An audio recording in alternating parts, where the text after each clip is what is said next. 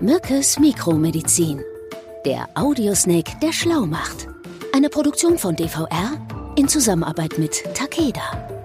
Herzlich willkommen zu einer neuen Episode von Rosenbergs Mikromedizin.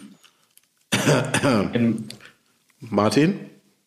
Mhm. Das äh, passt nicht irgendwie. Scheiße. Herzlich willkommen zu einer neuen Episode von Mückes Mikromedizin. Martin, was ist los mit dir? Warum übernimmst du jetzt auch den Teil? Möchtest du das ganze Ding hier an dich reißen? Genau, das hatte ich vor. Du bist einfach nicht in die Pötte gekommen und da habe ich gedacht, ich starte schon mal. Ich bin sprachlos, ehrlich gesagt, und das will was heißen, wie du weißt. Das kann man ja eigentlich nur unter dem Hashtag Geltungssucht abspeichern hier gerade. Und damit sind wir auch schon beim Thema der heutigen Episode. Wir wollen heute über Süchte sprechen. Super. Finde ich ein super Thema, weil das ist auch ein wirklich wichtiges, sowohl in Deutschland als auch in den Mikrokosmos, den kleinen Arztpraxen. Okay. Du meinst die Ärzte, die selber gerne mal zur Flasche greifen oder im Krankenhaus die Apotheke plündern. Süchte haben wir natürlich auch bei den Ärzten, da hast hm, du recht. Ist ja auch ein stressiger Job, muss man ja mal sagen. Ne? Wenn wir über Süchte sprechen, dann öffnen wir ja tatsächlich so ein bisschen die Büchse der Pandora. Es gibt ja die unterschiedlichsten Süchte, muss man sagen. Manche sind von unserer Gesellschaft ja eher geduldet. Also ich denke da zum Beispiel an so Sachen wie Alkohol, Gesellschaftsdrogen mhm. oder aber auch das Phänomen der sogenannten Smombies heißen die, glaube ich, die Leute, die immer auf ihr Handy starren und ähm, irgendwie in jeder Lebenssituation Nachrichten checken, bei diversen Social Media Accounts rumhängen oder aber irgendwelche Spiele spielen, Candy Crush und Co. Das ist natürlich auch in der Corona-Pandemie nochmal verstärkt worden, das ganze Thema wahrscheinlich, könnte ich mir gut vorstellen. Ja, es gibt ja Forschung und Studien zum Thema Suchtverhalten und auch vor allen Dingen Substanz, zum Substanzkonsum, die tatsächlich aufzeigen, um jetzt mal ein bisschen ernst in das Thema reinzubringen, dass äh, spezielles Suchtverhalten gerade bei Jugendlichen zugenommen hat, jetzt auch während mhm. der Pandemie, besonders die sogenannte Online-Sucht. Mhm. Ähm, ich habe in der Vorbereitung auf die heutige Episode mal äh, nachgeschaut in diesen Studien und ähm, die erschreckende, das erschreckende Ergebnis gefunden, dass von 100 Kindern und Jugendlichen vier nicht mehr die Kontrolle darüber haben, wie lange sie am Handy hängen oder ein Spiel zocken.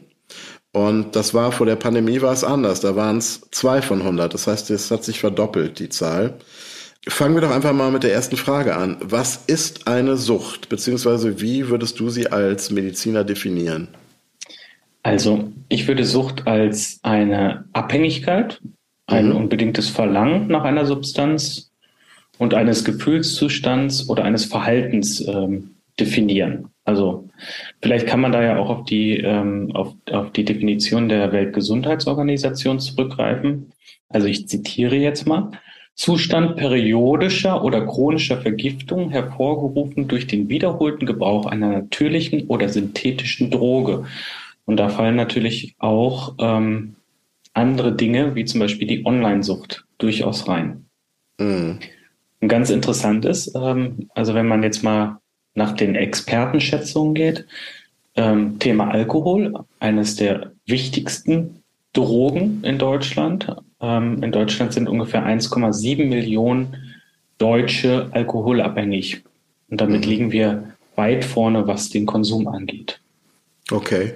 Ein anderes Thema, auch der ja in der Vergangenheit nicht wirklich geächteten, aber seit Jahren jetzt hat sich das ja geändert. Süchte ist ja der Tabakkonsum. Genau, der ähm, ist tatsächlich rückläufig. Mhm. Aber da muss man sagen, äh, auch hier sterben jährlich rund 120.000 Menschen an den Folgen des Rauchens. Ne? Mhm. Aber man kann schon auch sagen, dass die gerade schon mehrfach erwähnte Sucht nach Online-Aufenthalten, Internetgebrauch etc. auf dem Vormarsch ist. Ne? Das ist, ähm, mhm. wird immer relevanter. Ja, tatsächlich. Ähm, Schätzungen sagen, ungefähr eine halbe Million Menschen sind von Online-Sucht betroffen. Das ist ja schon auch eine relevante Anzahl. Also da reden wir wirklich auch von Leuten, die gar nicht mehr anders können und die sich wirklich ja praktisch willenlos diesen, mhm. diesen Medien hingeben. Wie sieht es mit anderen Drogen aus? Was ich als Teenager, ich meine, ich glaube, jeder Teenager hat da mal irgendwie Kontakt mit gehabt. Ähm, das Thema nein, Cannabis, nein. Ne? auch immer wieder, auch immer wieder Thema, gerade im Hinblick auf die Legalisierung. Wie sieht's da aus? Ja, da muss man tatsächlich auch nochmal gucken, was ist denn ähm, da auch ein besorgniserregender Konsum ne? mhm. ne? und äh, besorgniserregend, also tatsächlich Menschen, die das jeden Tag brauchen oder sehr häufig brauchen, haben wir in Deutschland ungefähr auch 500.000 Personen. Ne? Mhm. Und ähm, da ist es ganz interessant, dass Jugendliche ein höheres Risiko haben, an einer Cannabissucht zu erkranken als Erwachsene. Woran liegt das? Noch nicht so gefestigt moralisch oder ähm, experimentierfreudiger, neugieriger? Nee, da muss man sagen, äh, dass tatsächlich das noch nicht voll ausgereifte Gehirn dafür verantwortlich ist. Mhm. Und das befindet sich ja noch tatsächlich bis zum 25. Lebensjahr in Entwicklung oder in äh, ständiger Entwicklung, muss man sagen. Ne? Mhm. Außerdem vermutet man, dass Jugendliche auch eher von psychischen Problemen beim Konsum betroffen sind. Ne? Okay.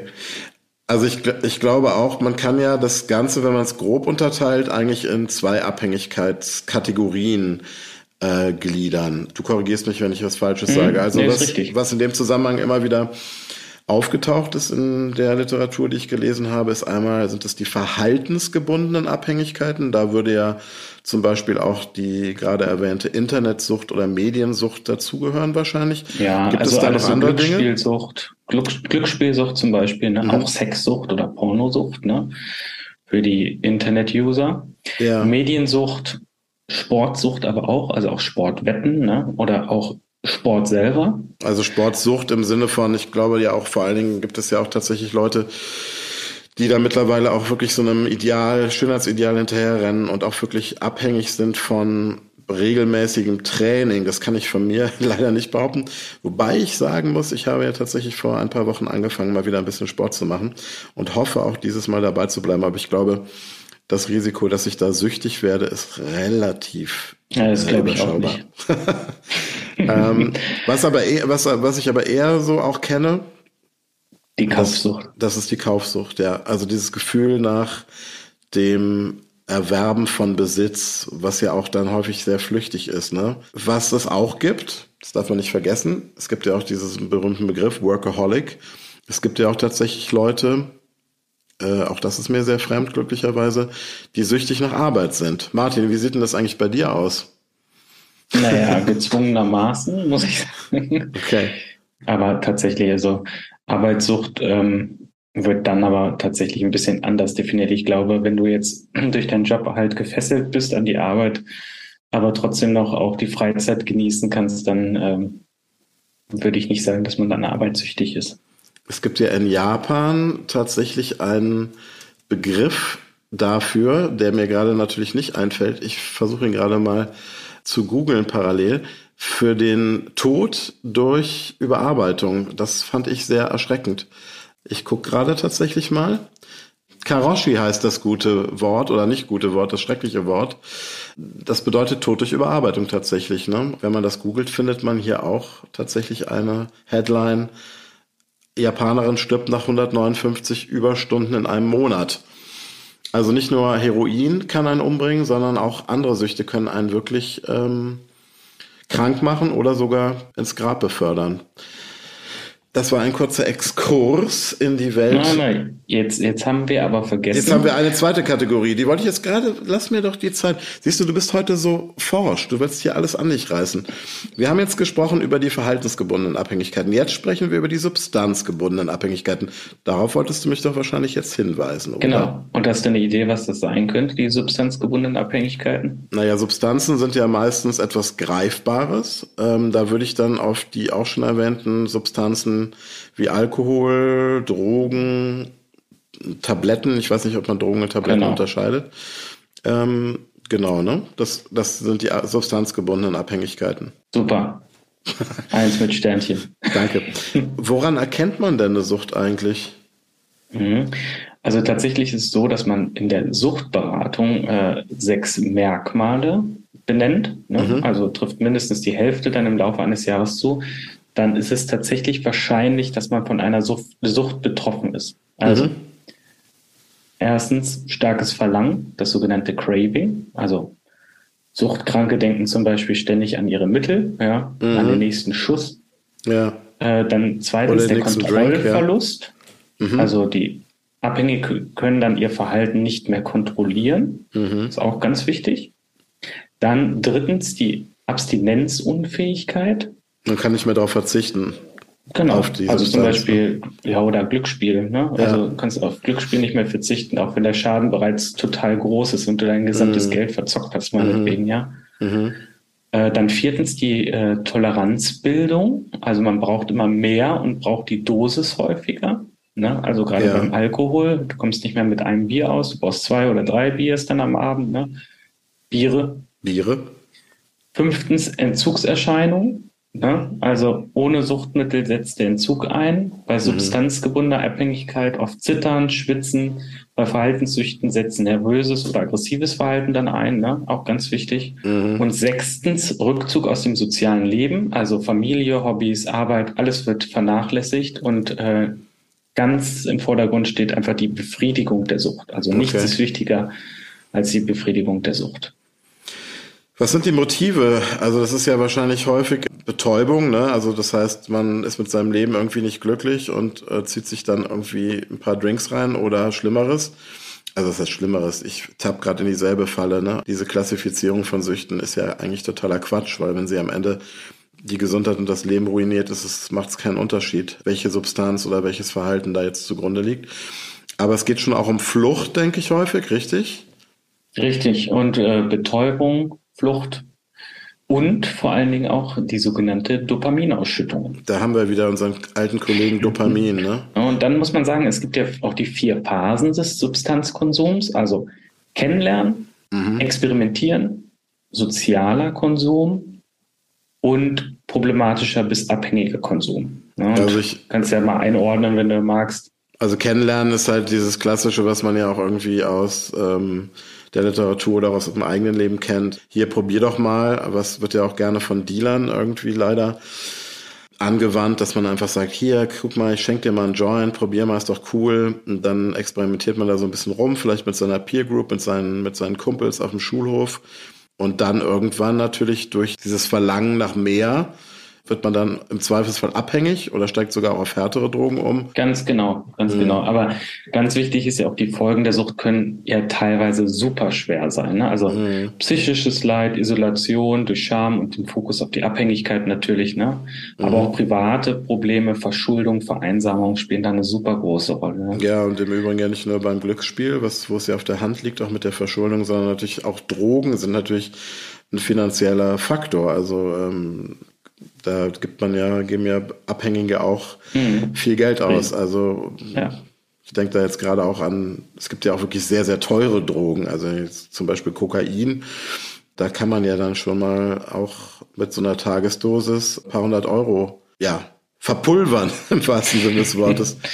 Naja, aber auch äh, ganz wichtig ist ja auch, dass die Lebenserwartung oft vermindert ist. Ne? Also nicht selten hat man auch durch so eine äh, gravierende Abhängigkeit ja, ich kann gar nicht sagen, das Problem des Suizids, ne? Also das endet dann im Suizid mhm. und äh, das betrifft sogar bis zu 15 Prozent der Abhängigen, ne? Da muss man ja auch nochmal wirklich sagen, wenn man solche Gedanken hat, gibt es da viele Stellen, an die man sich wenden kann und die einem da helfen können. Also Telefonseelsorge, von der Telefonseelsorge angefangen. Da auf gar keinen Fall alleine bleiben, wenn man ja. sich Gedanken über, über Selbstmord wichtig. macht. Ne? Also Suchtverhalten kann man sagen, wenn man die verschiedenen Aspekte sich anschaut und auch die verschiedenen Substanzen und Verhaltensweisen, ist ja in keinem Fall eine Randerscheinung, wie einen das ja die Politik zum Beispiel auch gerne mal glauben lassen möchte. Was sind denn die Auswirkungen eigentlich auf das menschliche Gehirn bei einer Suchtkrankheit? Mhm. Also hier ist einfach auch wichtig zu sagen, äh, das Gehirn eines einer Suchterkrankten verändert sich. Ne? Mhm. Also das Gehirn lernt die Sucht. Mhm. Ne? Auch über dann, dieses Belohnungssystem ja wahrscheinlich, das neuronale, ne? Ja, genau. Das ist äh, das, unser neuronales Belohnungssystem ist unsere Motivation weiterzukommen. Das ist erstmal ganz wichtig. Mhm. Mit der Arbeit, mit der Liebe, mit der Anerkennung. Ne? Mhm. Und es funktioniert ähnlich wie ein Schaltkreis. Das muss man auch so sehen. Mhm. Dann gibt man dem Verlangen, Craving dann nach, weil man zum Beispiel sieht, wie jemand am Nebentisch ein Glas Wein serviert bekommt, wird dafür das limbische System aktiv. Mhm. Erklär, mal. Hm? Erklär mal das limbische ja. System. Was genau passiert da? Ja, also die Großhirnrinde meldet das körperliche Verlangen und gibt dann den Befehl, dieses dann zu befriedigen, wenn du dir das so vorstellen mhm. möchtest. Ne? Also das wohlige Glücksgefühl tritt ein. Das ist das, was wir vorhin schon mit dem Dopamin beschrieben haben. Und mhm. Dopaminneuronen produzieren dann den Botenstoff Dopamin. Und dann Euphorie. Und dann Euphorie, genau. Mhm. mhm. Und mit der Sucht lässt ein neuer, äh, lässt, also die Sucht lässt dich dann quasi so einen neuen Trampelpfad einfach auch gehen. Eine Abkürzung nehmen mhm. praktisch, ne? Mhm. Genau. Also Alkohol oder Drogen wirken auf die unterschiedlichsten Gehirnrezeptoren, muss man einfach sagen, und aktivieren dann das Dopamin. Mhm. Und das und wird das dann in höheren Dosen auch wahrscheinlich ausgeschüttet, ne? Als man es jetzt beispielsweise nach dem Sport im normalen Maße oder auch nach dem Sex zum Beispiel kennt. Also die Dosis wird praktisch dadurch erhöht, ne? Durch diese, durch diese chemischen Substanzen zum genau. Beispiel. Und ne? dann kommt natürlich der fatale Punkt. Also das Gehirn erinnert sich an die besonderen Dopaminbooster und das Verlangen wird dann stärker. Mhm. Das sind praktisch so Anpassungen, Anpassungen, ne? Das ja, Gehirn. genau. Mhm. Neuronale Anpassungsentwicklung setzen dann ein und verändern dann das Gehirn, weil es erlernt wird. Mhm. Ja? Mhm. Okay, also das heißt, diese Macht der Ge Gewohnheit ist eigentlich das besonders Bedrohliche, ne? wenn es um Abhängigkeiten geht. So kann man das, glaube ich, zusammenfassen. Ne? Also ich glaube, mhm. da gibt es auch einen Fachbegriff, einen genau, Expertenbegriff. Habituation. Das Habituation heißt eigentlich Gewöhnung, ne?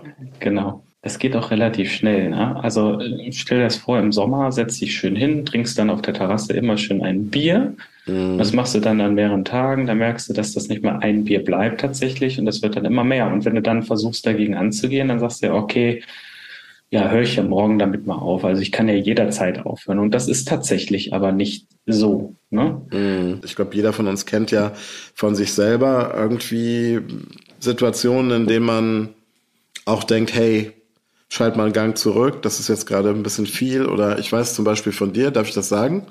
Du hast okay. ja löblicherweise, muss ich sagen, wir haben uns ja neulich getroffen und da hast du ja tatsächlich alkoholfreies Bier getrunken, weil du gesagt hast, ich möchte einfach mal, ich glaube, einen Monat oder so auf Alkohol verzichten. Nun bist du niemand, der viel Alkohol trinkt, aber trotz allem ist es, glaube ich, auch ganz interessant und wichtig, dass man das von Zeit zu Zeit mal so ein bisschen selber für sich auch kontrolliert und einfach mal dieses Alltagsverhalten auf den Prüfstand stellt. Ne? Mhm, genau. Du hast ja vorhin schon mal gesagt, dass Jugendliche empfänglicher sind tatsächlich für Süchte. Äh, kannst du dazu noch mal das noch mal so ein bisschen empirisch machen? Mhm. Also um die 12 Prozent der untersuchten Jugendlichen haben viele Merkmale oder wiesen viele Merkmale bezüglich stoffgebundener Süchte auf, ne, muss mhm. man sagen. Das ist schon viel. Mhm. Und äh, aus dieser Gruppe waren da mehr als 60 Prozent als Erwachsene mit mittleren Werten der Substanzkonsumstörung. Auf. Okay. Also das heißt, auch da ähm, wäre den Anfängen, man muss wirklich gucken, dass man gerade auch bei Jugendlichen den richtigen Zugang findet, um denen klarzumachen, Leute, was ihr jetzt hier startet das begleitet euch im Zweifelsfall auch ins, Erwachsene, ins genau. Erwachsenenleben rein. Ne? Was sind denn geeignete Therapiemöglichkeiten? Das muss man ja wahrscheinlich jetzt auch nochmal unterscheiden, ne? Bei den ja. verschiedenen Süchten. Also da muss man halt gucken, ähm, es ist auf jeden Fall ratsam, sich entsprechendes Fachpersonal zu suchen. Und ähm, dann eventuell auch, wenn man weiß, dass man schwer abhängig ist, ähm, dann auch ähm, ja zu einer Suchttherapie in einer Klinik dann aufzumachen. Ne? Das ist wirklich wichtig. Mhm. Da unterscheidet man ja, man kann ja stationäre Therapien oder ambulante Therapien machen. Bei den stationären Therapien ist es tatsächlich auch so, dass der Entzug oder die Entgiftung dann ähm, häufig auch mit Medikamenten begleitet wird, um ähm, dann auch teilweise diese heftigen Entzugsschmerzen dann zu nehmen. Ne? Mhm. Das ist, ist, ist das schon wichtig, dass man da auch jemanden hat, der einen da begleitet und ähm, ähm, der da auch entsprechende Erfahrung hat. Ne? Ja, und ich meine, sich da entgiften zu lassen oder selbst zu entgiften, das ist ja auch oft deutlich langwieriger, ähm, weil die ja auch langsam ausgeschlichen werden müssen, diese Substanzen, als zum Beispiel bei einer Alkoholsucht, ne? Genau. Also mhm. gerade Medikamente, Drogen, ja, das, das, das ist schwierig. Alkohol, das ist schon gesagt, ist da einfacher. Also da kann man sagen, dass äh, nach maximal drei Wochen auch die Entzugserscheinungen dann vorbei sind. Ne? Ja, jetzt habe ich zum Beispiel auch gehört, dass es gut ist, bei ähm, solchen Entzugskliniken möglichst weit weg von zu Hause zu sein, also vom Alltag, ne, um es einfach den Betroffenen einfacher zu mhm. machen, nicht in alte Verhaltensmuster zurückzurutschen. Und genau. ja, und eine Verhaltenstherapie ist, glaube ich, auch nochmal ein wichtiger Punkt, ne? Ja, ganz wichtig, einfach damit man weiß, wie man äh, auch mit den Situationen umgeht. Häufig sind das ja auch äh, so Trigger, die dann eine Rolle spielen. Ne? Also äh, mhm. wenn du viel Stress hast, dann hast du vielleicht auch äh, einen deutlich einfachen Zugriff dann auf Alkohol, weil du sagst, hier, ich brauche das einfach, um mich so ein bisschen runterzufahren. Mhm. So Klinikaufenthalt, ähm, mhm. wenn du den dann durchziehst, äh, in der Regel bis zu 15 Wochen, zum Beispiel im Fall von Alkoholkonsum, bis zu 26 Wochen bei Drogen sind, die man da einplanen muss. Das ist ein das halbes ist Jahr, wenn ich Zeit, richtig rechne, ne? raus bist. Ein halbes ja. Jahr. Sag, ja. was für Erfahrungen hat man mit ambulanten Therapien? Mhm. Also du kannst, äh, ja, also ambulante Therapien, wenn, muss man halt gucken, bist du der Typ dafür oder nicht? Funktioniert das? Willst du das äh, begleiten, machen ähm, aufgrund des Jobs oder einer Beziehung vor Ort? Ne? Also es gibt mhm. ja die, die diversesten Gründe, die dann auch für eine ambulante Therapie sprechen oder Kinder. Ne? Ähm, und da muss man sagen, die dauern dann auch sechs Monate bis zu einem Jahr mit ein bis zweimal die Woche Therapiesitzung. Ne? Ja, aber man muss ja auch sagen, ich meine, nicht jeder hat die Möglichkeit, sich einfach mal für ein halbes Jahr auszuklinken und dann zu sagen, see you later, ne? Und dann nach einem halben Jahr zurückzukommen, weil ja. gerade wenn es so im familiären Umfeld oder auch, ja. Okay, also das ist nochmal, glaube ich, auch ganz wichtig, ne? Die Zeit zwischen der Entgiftung und der Entwöhnung, das sind ja zwei unterschiedliche Dinge. Das mhm. eine ist wirklich die, der körperliche Entzug und das andere ist die Entwöhnung. Das heißt, das klingt auch so blöd, Entwöhnung, das Wort, aber wo es halt dann auch wirklich um die Änderung von Verhaltensmustern geht. Äh, und das ist halt diese neuralgische Zeit, in der sich häufig auch entscheidet, ob es zu einem Rückfall kommt. Ähm, sicherlich ja. wichtig auch die Nachsorge ne, bei allen Ganz Therapieformen. Wichtig. Ja, auch Selbsthilfegruppen, psychotherapeutische Angebote wahrnehmen. Ne? Mhm. All das sind ja wichtige Rückfallprophylaxen. Ne? Mhm. Martin, wir waren jetzt, und das ist dem Thema ja auch wirklich sehr angemessen, äh, haben wir nicht jetzt eine schnelle Nummer draus gemacht, sondern sind jetzt wieder relativ lang. Ich hoffe trotz allem, dass es euch da draußen gefallen hat und ihr dran geblieben seid. Ähm, hört euch auch gerne unsere anderen Folgen von Mückes Mikromedizin an und natürlich auch sehr gerne von Unglaublich Krank. Ich habe ja schon erwähnt, ähm, auch Unglaublich Krank kommt wahrscheinlich im nächsten Jahr. Wir sind ja schon im Oktober wieder und wir freuen uns sehr, schon sehr drauf auf neue Folgen mit dir, lieber Martin, und mit Esther natürlich. Ähm, genau, und das ist ja auch die einzige Sucht, die wir unterstützen, die Podcast-Sucht. Ne? Also bitte hört draußen fleißig weiter die, mit zu, gibt uns Anregungen, wir freuen uns über Feedback. Die macht nicht krank, sondern im besten Fall macht sie Spaß und am Ende sogar noch schlau ein wenig. Martin. So, ich bin jetzt süchtig, aber nach deiner Zusammenfassung ganz schnell. Also, wir haben im Prinzip einmal definiert eine Sucht. Ne? Was ist das eigentlich? Da ging es einmal darum, dass es halt äh, dieses unbedingte Verlangen nach einer Substanz oder einem Gefühlszustand ist. Dann habe ich dich gefragt, was die Auswirkungen auf das Gehirn sind, auf das menschliche Gehirn bei einer Suchterkrankung. Darauf hast du mir, ich fand sehr eindrucksvoll die ähm, Geschichte mit diesem Trampelfahrt, mit dieser Abkürzung, die man nimmt, um dieses Dopamin zu erzeugen, die Euphorie, die Drogen hervorrufen können. Therapiemöglichkeiten, ganz wichtig, da haben wir auch drüber gesprochen. Es gibt einmal die Entgiftung, die immer am Anfang stehen muss, gerade also natürlich bei substanzgebundenen äh, Abhängigkeiten und dann die Entwöhnung. Das war jetzt mal so auf die Schnelle am Ende dieser Folge die Zusammenfassung. Und jetzt sage ich ganz schnell zu dir, pass gut auf dich auf und bis bald. Ja, bis bald, Daniel. Ich freue mich. Tschüss, ciao, ciao. ciao. Sie hörten Mückes Mikromedizin, eine Produktion von DVR in Zusammenarbeit mit Takeda.